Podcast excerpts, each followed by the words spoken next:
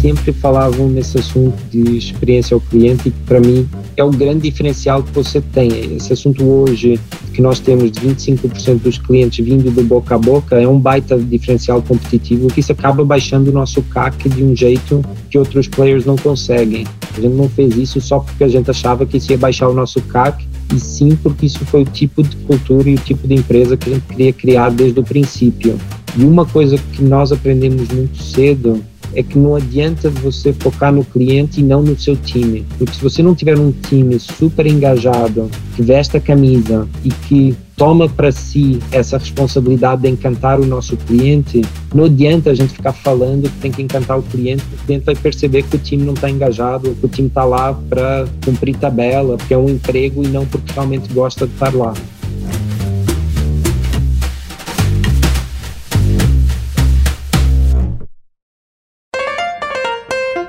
Olá, olá, seja muito bem-vindo. Está começando aqui mais uma edição do Canary Cast, podcast do Canary. Eu sou Bruno Capelas, líder de comunicação, e é um prazer estar aqui com vocês em mais uma conversa super especial. Ao meu lado, ela está de volta. Bel, tudo bem com você? Oi, Capelas, tudo bom? Tava com saudade já. Muito bom, muito bom. Gosto dessa dupla. Bel, quem está aqui com a gente hoje? Quem, quem vai bater um papo nesse Canary Cast? A gente tem convidado super especial, um convidado que, enfim, eu posso chamar de amigo e também de sócio, o Michael Hua. Ele é cofundador e CEO da Soul Smile, é uma empresa que está transformando a forma como as pessoas cuidam dos seus sorrisos aqui no Brasil. O Mike é nascido em Portugal, vocês vão perceber pelo sotaque. Ele é formado na Wharton School, lá nos Estados Unidos, na Pensilvânia, e trabalhou em empresas como Rothschild e BRF aqui no Brasil antes de virar empreendedor. Mike, bem-vindo ao podcast. É, adoraria, enfim, conhecer um pouquinho de você. Conta pra gente quem você é.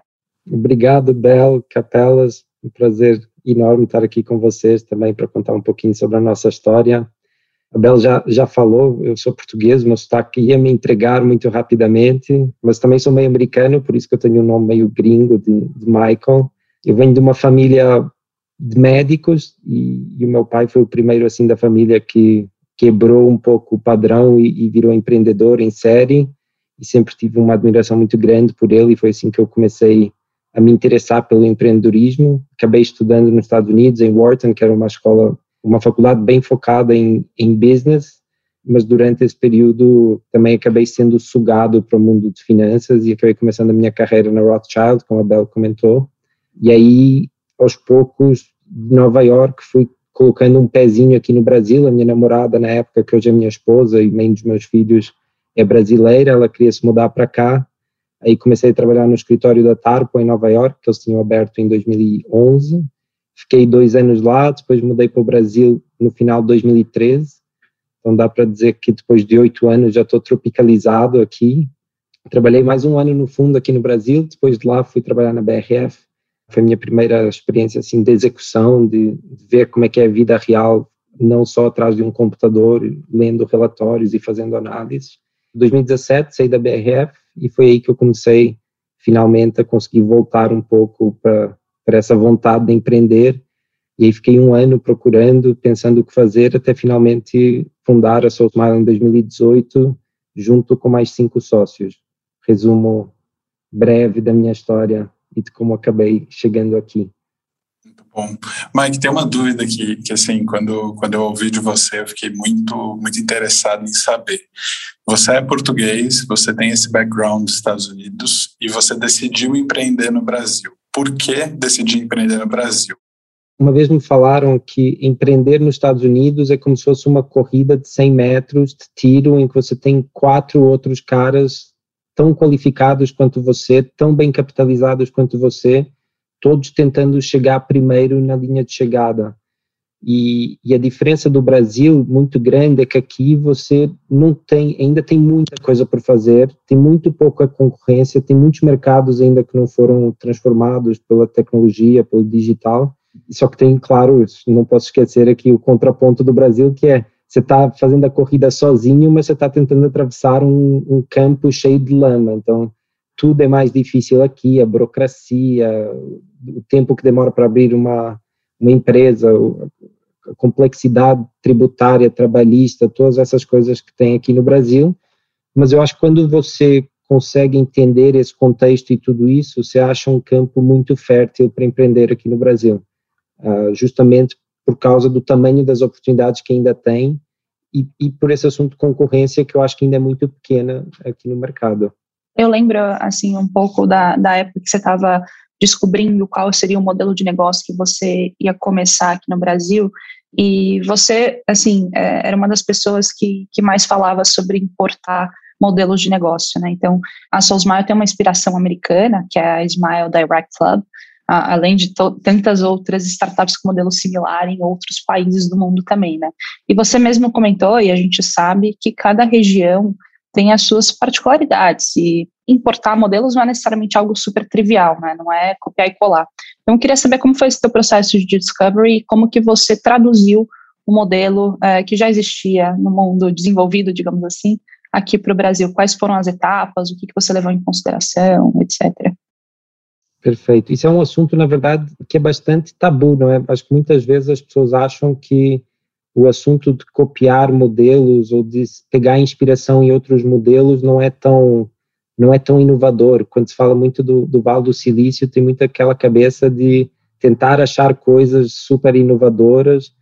Um, e aí você vê mercados como a China que cresceram de uma forma absurda, muito nesse modelo de não só procurar inspiração em outros mercados, mas depois adaptá-los e criar coisas até muitas vezes maiores do que aquelas que a gente tem visto nos Estados Unidos. Então eu nunca tive assim esse essa aversão, esse negócio de, de pegar inspiração em outros lugares. Eu, eu, aliás, acho que muita da criatividade tem a ver com você juntar coisas, peças que já existem e depois tentar montar alguma coisa diferente, adaptada ao seu, às suas condições, ao seu mercado. E foi um pouco assim o meu processo, talvez por conta do meu background mais analítico, foi um pouco assim que começou a minha, a minha fase de discovery, de começar a pensar o que fazer. E aí muitas vezes as pessoas também me perguntam, pô, mas como é que você sabe quando é que você está com, com, a coisa certa na mão? E eu acho que nunca dá para saber exatamente. É tipo um negócio de procurar apartamento. Você não vai ver todos os apartamentos que tem no mercado para você escolher o melhor apartamento. Você vai ver uma certa quantidade de apartamentos e a partir de um, um momento você já viu o suficiente para conseguir saber quando alguma coisa parece ter características melhores que a média que você já viu. Eu acho que essa curva de aprendizado também foi algo que eu senti muito nessa época que eu estava procurando, que é, é muito rápido você chegar a 70%, 60% de conhecimento sobre um mercado, sobre uma indústria, mas depois a curva de aprendizado começa a achatar e para você conseguir aprender algo marginal demora muito mais tempo e você precisa virar um insider da indústria. Então, você precisa se comprometer com alguma coisa. Então, para mim, no início, um, acho que um dos desafios foi pensar quando é que eu cheguei no ponto que eu já olhei coisas suficientes, que já estou pronto para me comprometer com alguma, uh, mas que ao mesmo tempo sabendo que estou entrando no risco sem saber tudo e saber que tem muita coisa ainda para aprender sobre, sobre o modelo.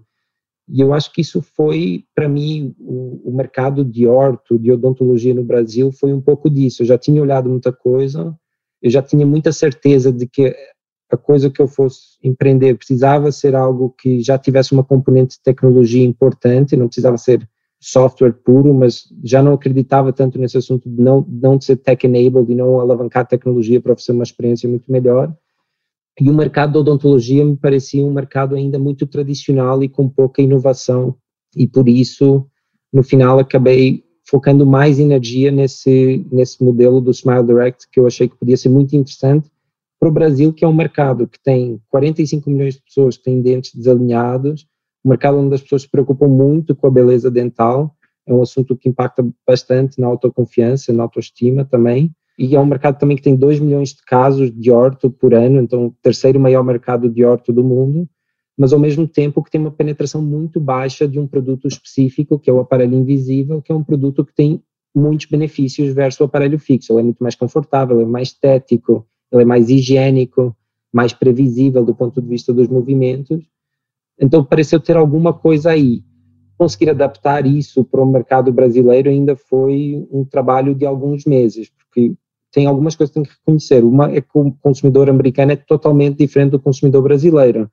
O consumidor americano é do it yourself. O cara vai no Home Depot, que é Leroy Merlin dali, e pega as coisas e vem para casa e conserta. O brasileiro está acostumado a conseguir ligar para qualquer pessoa, para o zelador do prédio que vem e conserta as coisas em casa. Não tem essa cultura de você fazer as coisas sozinho e também uma cultura de assinar documentação falando que a responsabilidade é sua. Tipo, lá nos Estados Unidos, você vai fazer um tratamento ortodôntico com uma Smile Direct ou outra empresa e você fala, ah, eu garanto, eu me responsabilizo pelo tratamento, eu garanto que os meus dentes estão em ordem perfeita, saudável e que eu posso usar isso. Mas o cliente não sabe, ele não tem nem como avaliar isso, mas ele assina porque isso é, é o jeito como funciona lá nos Estados Unidos e esse tipo de coisa nunca funcionaria aqui. Então, a primeira coisa que a gente entendeu é que, em vez de desintermediar o dentista, como foi feito nos Estados Unidos, a gente precisava achar um jeito de ter os mesmos benefícios de um preço muito mais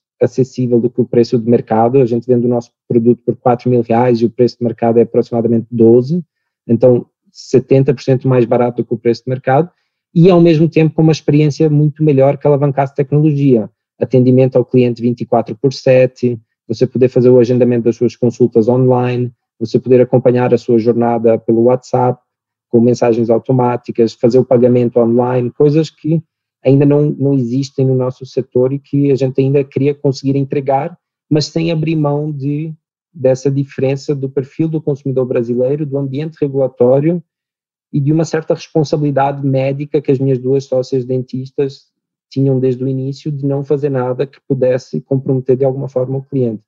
Então a gente foi adaptando um pouquinho o modelo. Hoje o nosso modelo de negócios, a gente tem três canais de go-to-market, a gente vende através de clínicas próprias, vendemos através de shopping shops, que são consultórios, cadeiras dentro de clínicas que a gente aluga e nós trazemos o nosso time para atender os clientes. E também lançamos durante a pandemia um canal de atendimento através de dentistas parceiros. E isso também acabou ser um, um modelo que funcionou muito bem aqui, porque você tem 350 mil dentistas no Brasil, 50 mil clínicas, na média essas clínicas têm 40% da ociosidade nelas, então, você tem, um, o dentista ele carrega um custo fixo para ele que a gente consegue ajudar a diluir se a gente conseguir enviar clientes para ele e ele tratar esses clientes para nós. E ele ainda ganha uma renda marginal em cima desses casos vendidos, consegue movimentar a clínica e eventualmente fidelizar esses clientes também. Então, tudo isso são coisas, são adaptações que a gente fez que são muito diferentes hoje do modelo americano, você compra o produto no, na internet, você recebe um kit em casa, você se molda, manda o kit de volta e chega um kit de aparelhos na sua casa 30 dias depois, sem você nunca ter tido nenhum contato com um dentista nem nada assim. Então, isso são alguns exemplos de como a gente acabou adaptando o tropicalizando o modelo aqui para o consumidor brasileiro e para o ambiente regulatório que tem por aqui. E é uma adaptação que tem muita inovação. Você tem que ser inovador a entender a necessidade do consumidor. Né? Às vezes a gente fala muito desse instinto original, mas tem muita inovação nessa adaptação e, se, e às vezes são adaptações que se você não fizer, não funciona e o negócio morre. Né? Eu, eu queria te perguntar uma coisa sobre esse negócio, que a gente fala muito sobre dor do cliente, sobre necessidade do cliente. E a gente está falando aqui de uma coisa que até a missão é um pouco abstrata, né? Está cuidando do sorriso das pessoas. É claro que é uma questão que muita gente sabe, impacto de autoestima, o que é ter um bom sorriso, o que é ter um sorriso feio, entre aspas, aqui. Mas como é que é o teu trabalho de educar o consumidor? Que a pessoa sentia necessidade de pô, vou lá e vou consumir o produto da Soulsmile, o serviço da Soulsmile. Como é que é educar esse consumidor e falar, esse produto existe e o meu produto é o melhor produto que tem? É construção de mercado e de marca ao mesmo tempo, né? É uma pergunta bem complexa. Mas esse assunto de, na verdade, eu acho que a necessidade ela existe, não é que a gente está criando uma necessidade que não exista.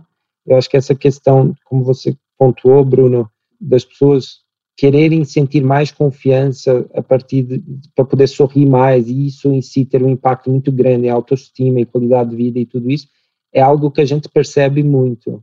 E o nosso propósito também ele está muito relacionado a esse assunto de ajudar as pessoas a revelarem o seu verdadeiro sorriso. Então é diferente da gente querer fazer uma proposta de, uh, de entregar um sorriso perfeito. Eu acho que as pessoas já não querem mais esse negócio de ter um sorriso de outra pessoa. Voltando à sua pergunta de como é que a gente educa o consumidor, o consumidor ele, ele, ele tem essa necessidade, ele sabe que os consumidores que a gente acaba tratando sabem que eles não se sentem 100% confiantes com o sorriso e gostariam de mudar alguma coisa. E aí a questão é principalmente como é que a gente faz essas pessoas que muitas vezes não consideram o tratamento de aparelho fixo, porque se já são adultas, não querem colocar ferro na boca, alguma coisa assim, como é que a gente ajuda essas pessoas a saberem que existe uma alternativa que é muito mais estética, confortável e previsível como o aparelho invisível e que esse produto não é tão caro quanto elas pensavam, porque até então esse produto sempre foi muito inacessível do ponto de vista do produto. E aí tem um caveat que é a gente não pode, tem muitos, muitas indústrias brasileiras, especialmente quando envolve profissionais autônomos, que não permitem você divulgar preço e não permitem você fazer um tipo de propaganda mercantilista, e que eu entendo perfeitamente, porque é, é para tentar defender a integridade do profissional autônomo, que é, que é o que essas entidades de classe acabam representando. Mas isso, para nós, que temos um preço único, é um assunto que faz com que a gente tenha que ter outras formas de conseguir educar o consumidor. Então, para nós, sempre foi muito importante a questão de captação dos clientes através de mídia social, principalmente o Instagram, onde a pessoa consegue enxergar o produto, consegue ver o que, é que é. E a partir daí, quando a gente capta os nossos clientes, traz para o nosso site, eles acabam preenchendo um questionário, submetendo algumas fotos, e aí podem pedir ou uma videoconferência ou um, um contato nosso por WhatsApp ou por telefone.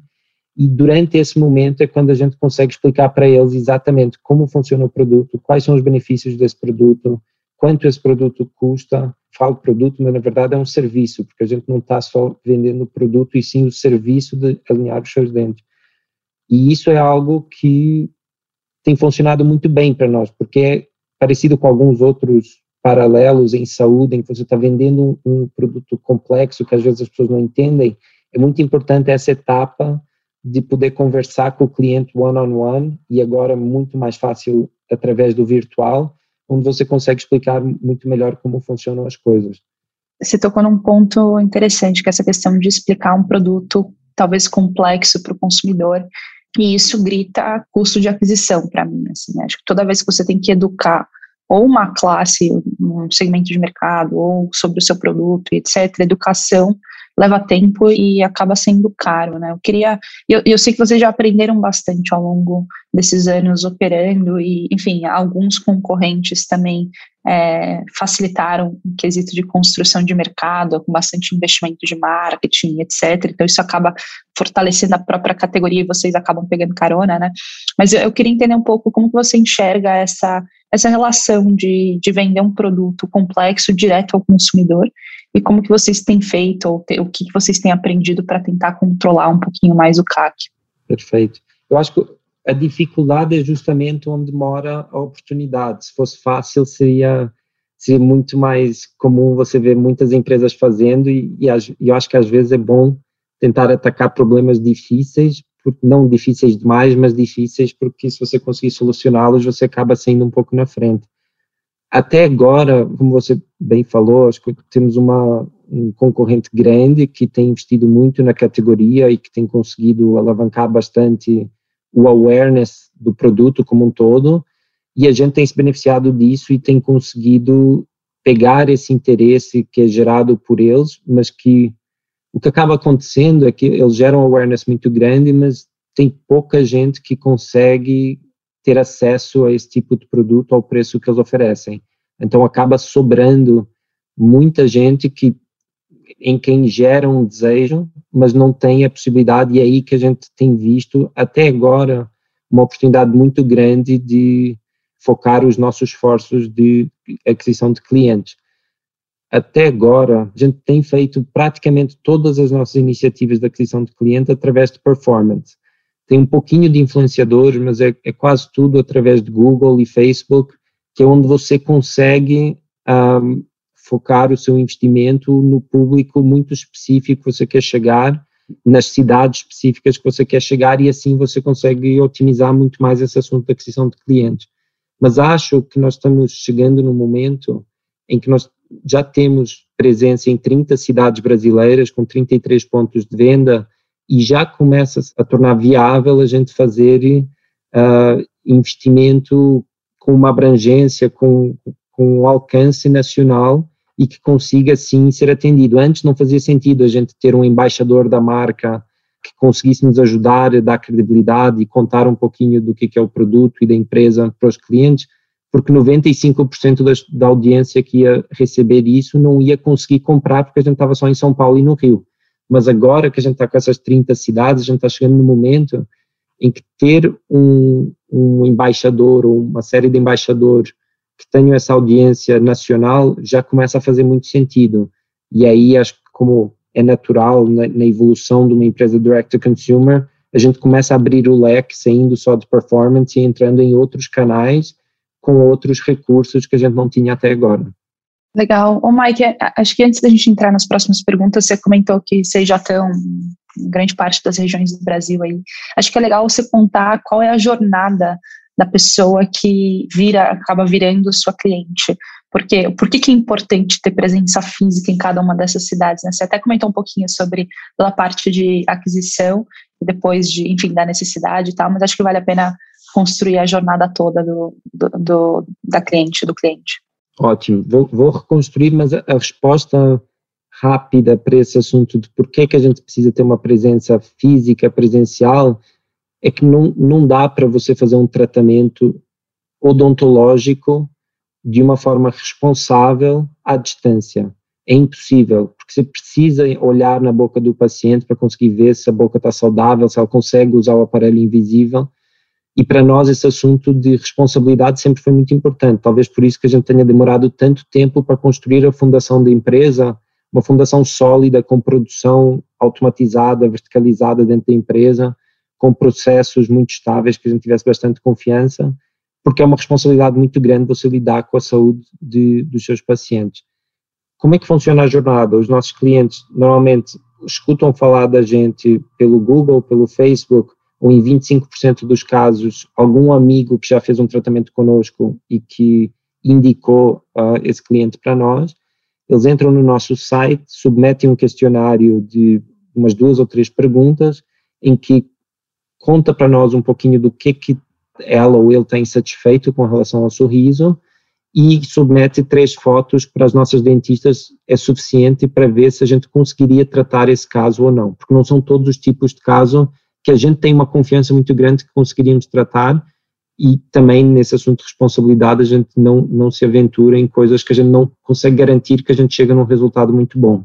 Então, a partir daí, os clientes que são pré-aprovados por nós virtualmente conseguem agendar uma avaliação presencial ou em uma das nossas clínicas, se estiver na cidade, numa das nossas flagships, ou em um dos nossos dentistas parceiros.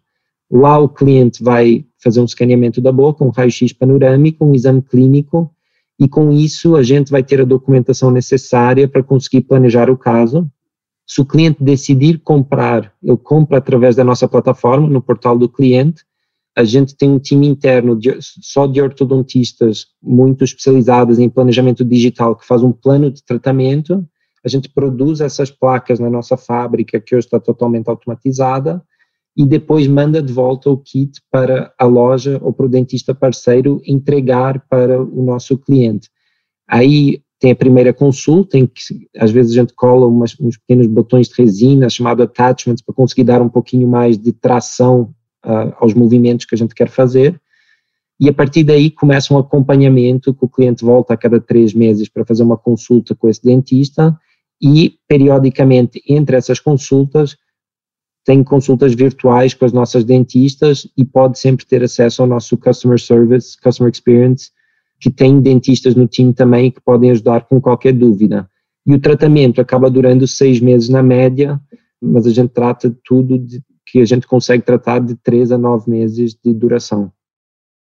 Muito bom. É, é, é, muito bom você falar de duração e é muito interessante ver essa experiência de duração prevista, né? Porque uma das coisas que muita gente tem trauma de tratamento de dentista, quem usa o aparelho é que ficou anos indo e desiste no meio do processo e tudo mais.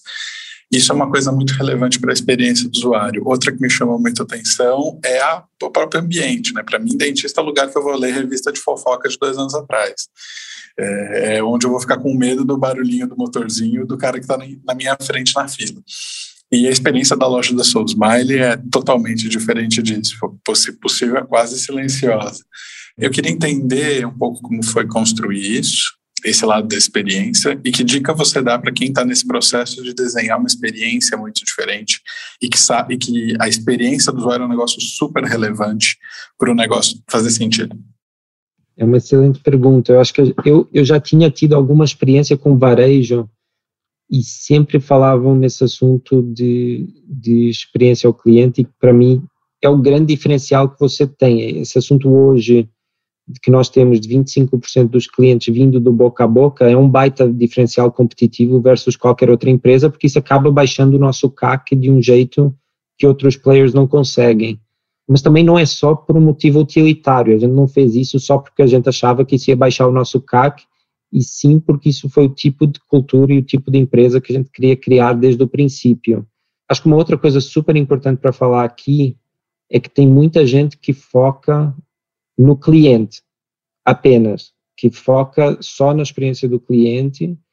E uma coisa que nós aprendemos muito cedo é que não, não adianta você focar no cliente e não no seu time. Porque se você não tiver um time super engajado, que veste a camisa, e que está mega comprado com o que a gente está fazendo e que toma para si essa responsabilidade de encantar o nosso cliente, não adianta a gente ficar falando que tem que encantar o cliente porque o cliente vai perceber que o time não está engajado ou que o time não quer ou que o time está lá para cumprir tabela, pra, porque é um emprego e não porque realmente gosta de estar lá. Então, uma coisa para nós que eu acho que foi um baita diferencial desde o início foi esse assunto de cultura e de ter um time que posso dizer que totalmente fora da curva do ponto de vista de engajamento.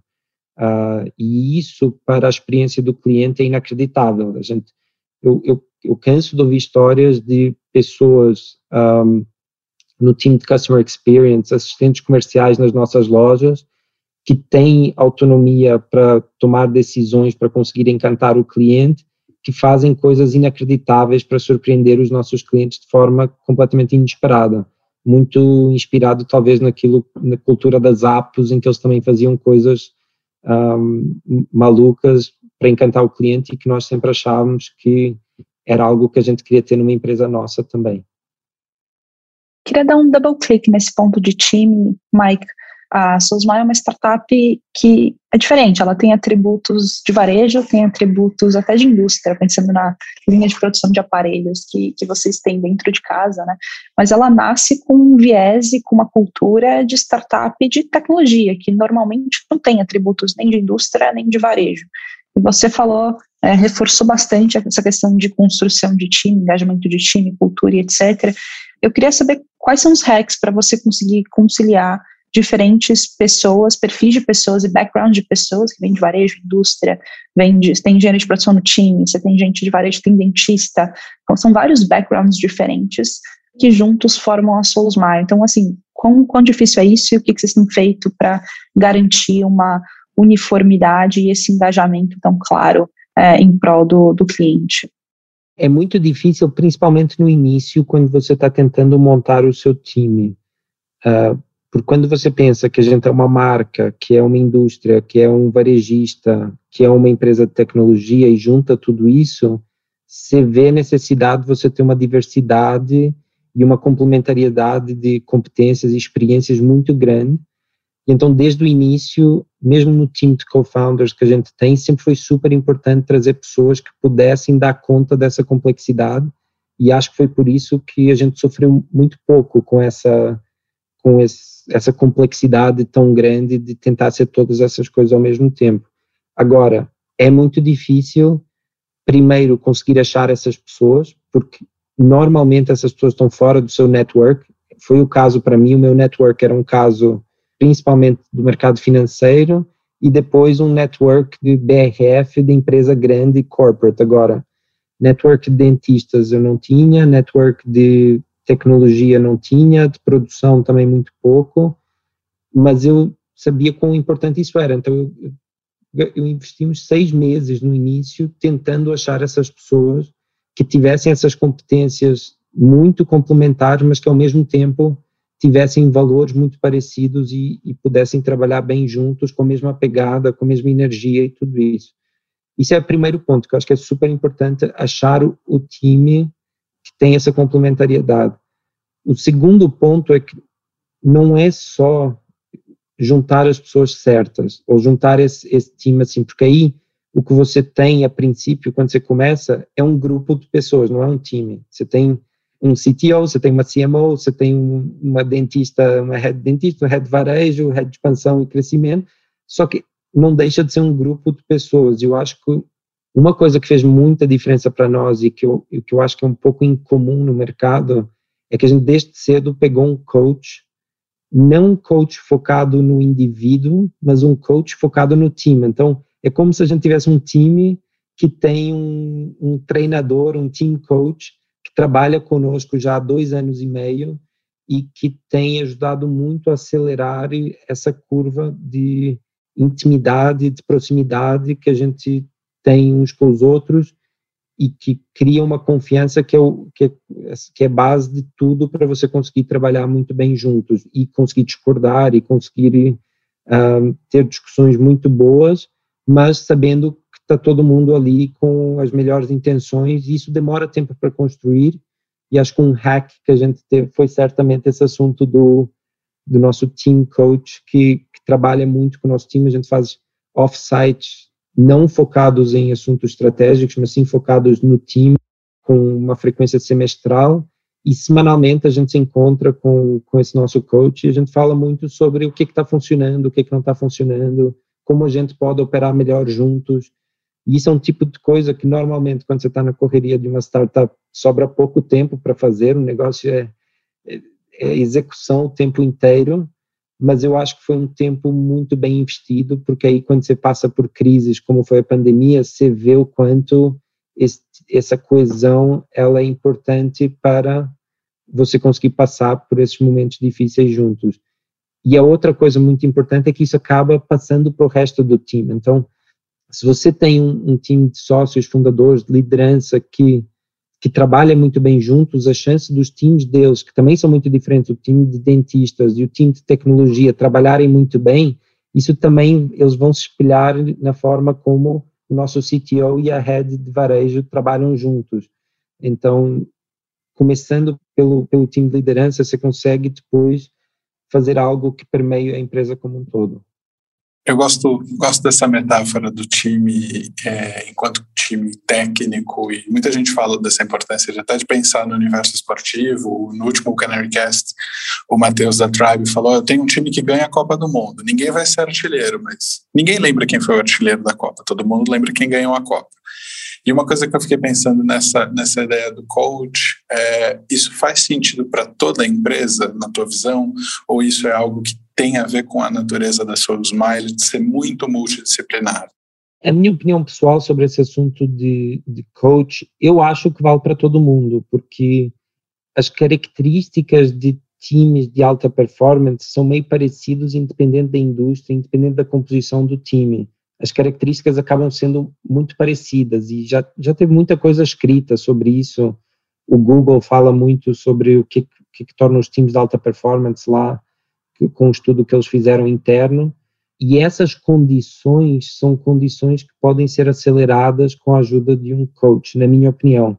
Então, mesmo até se você tiver um time muito homogêneo, você precisa de um coach para ajudar a, a, arejar as ideias e tentar forçar algum tipo de discussão. Então, acaba o, o papel dessa pessoa pode ser que mude com base na composição, com o momento, com a maturidade da empresa, do time, mas que essa pessoa tem um papel importante, eu acho que sim, sem dúvida alguma. Aproveitando isso, eu também queria entender como é que é convencer, por exemplo, o dentista é um cara que se forma na faculdade e fala, vou abrir um consultório. Ele tem um modelo de carreira diferente. Como é que é convencer ele a participar de um projeto desses? Eu vou te falar que no princípio foi muito difícil conseguir achar dentistas que tivessem dispostos a tomar um risco de sair da vida de consultório para fazer um negócio totalmente fora da curva, que era empreender e começar uma empresa de tecnologia como a nossa. E eu admiro muito as minhas duas sócias cofundadoras que tiveram a coragem de assumir esse risco desde o início, logo quando a gente não sabia se o negócio ia dar certo ou não, e quando as incertezas eram gigantes, mas elas estavam compradas o suficiente para tomar esse risco e para sair de uma certa forma. A grande dificuldade é que a renda desse, dos dentistas vem principalmente de atender, e se eles param de atender, para de ter essa renda que as pessoas estão acostumadas para trocar por uma coisa muito incerta, que não só incerta do ponto de vista de dar certo ou não, mas incerto de como é que essas pessoas vão conseguir contribuir para o projeto, porque é um negócio totalmente inovador. Hoje em dia, uma coisa que eu, que eu descobri muito interessante é que a profissão de dentista é muito solitária. Mesmo você trabalhar numa clínica, você acaba estando muito sozinho, não tem uma sensação de você pertencer a algo maior do que aquele consultório, aquela clínica que você trabalha, e muitas vezes você passa 90% do dia sentado na cadeira atendendo e você não tem muito uma cultura nesses, nessas clínicas, um, um, um ambiente propício a você sentir parte de algo maior. E isso é uma coisa que eu, que eu percebi que os dentistas do nosso time e os dentistas sentem bastante falta.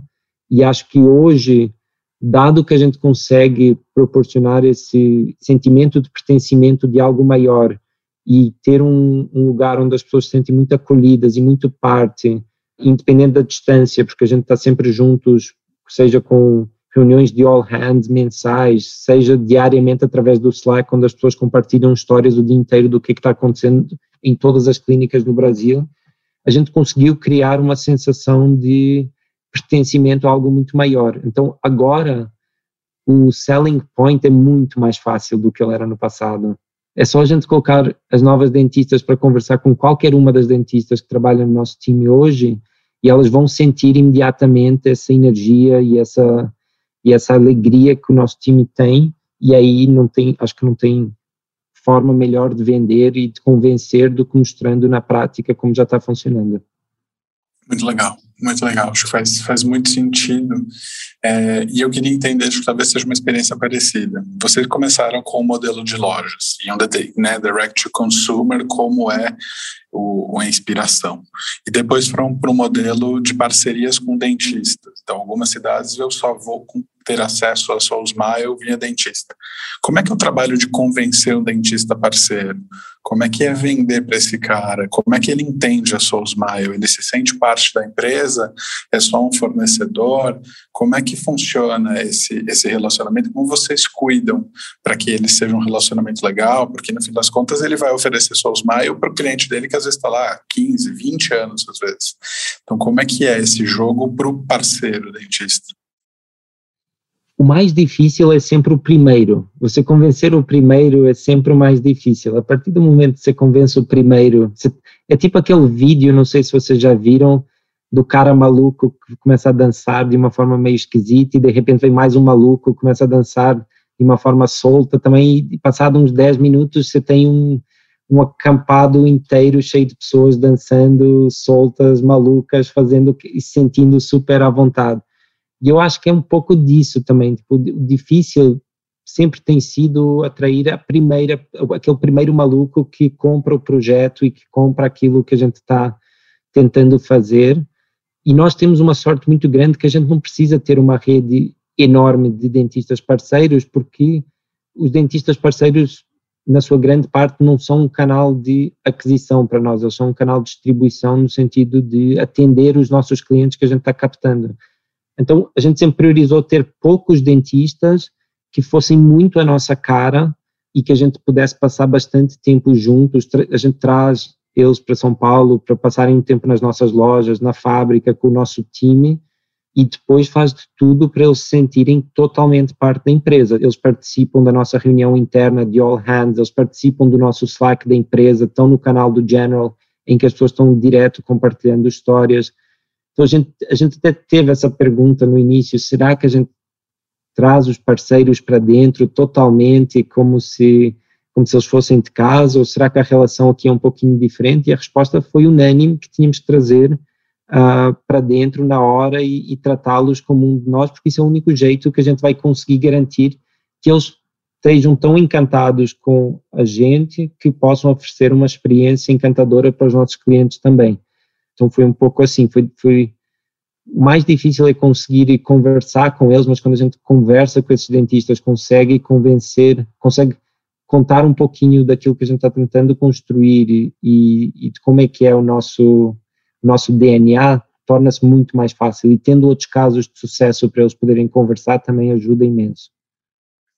Legal. Mike, acho que, assim, mais uma pergunta em relação, você até comentou que a, a força do time, da cultura e etc. ajudou bastante no, no, em 2020, no período de pandemia, né?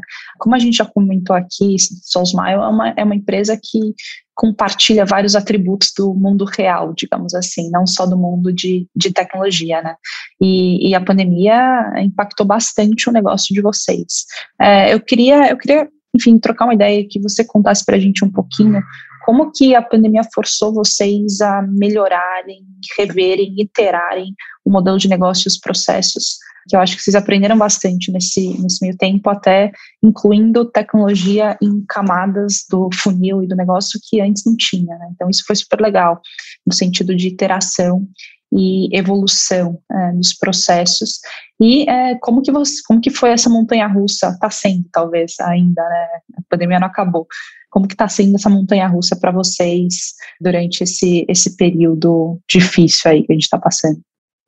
A gente passou por várias etapas diferentes assim do da pandemia. Eu, eu lembro perfeitamente que tive uma reunião do conselho mensal, acho que dia 13 de março, alguma coisa assim, 2020 na noite antes eu fiquei na dúvida se eu colocava um slide para falar da pandemia ou não, e aí, à última hora, inseri um slide, meio que uma matriz de risco, falando quais é que eram os diferentes riscos para a gente de ter uma redução de receita, uma, um risco de quebra no nosso supply chain, diferentes riscos assim, só para ter um slide de discussão com o nosso conselho.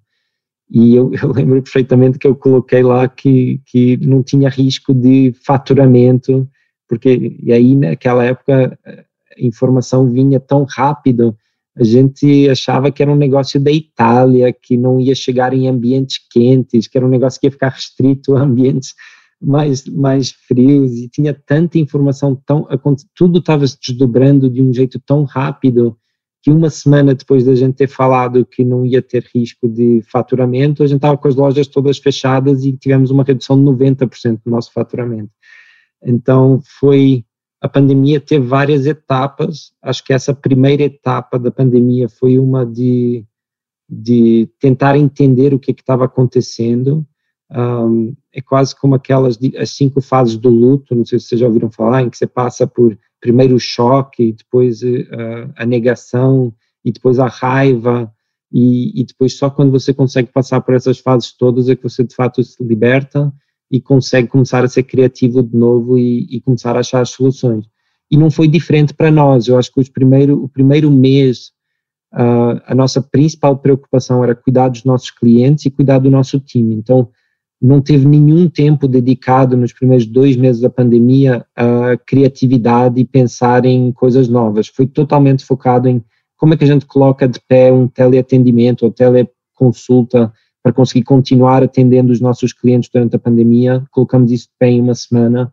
Como é que a gente começa a enviar os alinhadores para casa dos nossos clientes, porque eles normalmente recebiam isso nas clínicas, também foi outro, outro grande desafio que a gente teve para resolver como é que a gente dá segurança para o nosso time no momento de tanta incerteza? E aí a gente decidiu, depois de um mês, fazer um acordo com o nosso time que, pelo menos por três meses, a gente não ia desligar ninguém, a gente não podia dar nenhuma garantia para além desses três meses, porque ainda tinha muita incerteza sobre o que é que seria o futuro, se o nosso negócio ainda ia continuar existindo, mas o que a gente sabia é que esse momento de incerteza não era o melhor momento para ficar tomando decisões bruscas. Então, o que a gente pediu na época foi um sacrifício grande do time, pedimos para todo mundo tomar um, uma redução de salário de 25%, e, foi impressionante como todo mundo ficou super engajado nesse assunto, entendeu e, e não só tomou essa redução de salário, como continuaram mega envolvidos em tentar ajudar a, a resolver os problemas que a gente ia lidando nesse, nesse início da pandemia. Então, isso foi a fase do início da pandemia, talvez desses primeiros dois ou três meses, em que o foco era totalmente sobrevivência e, durante esse, esse momento, cuidar dos nossos clientes e cuidar do nosso time.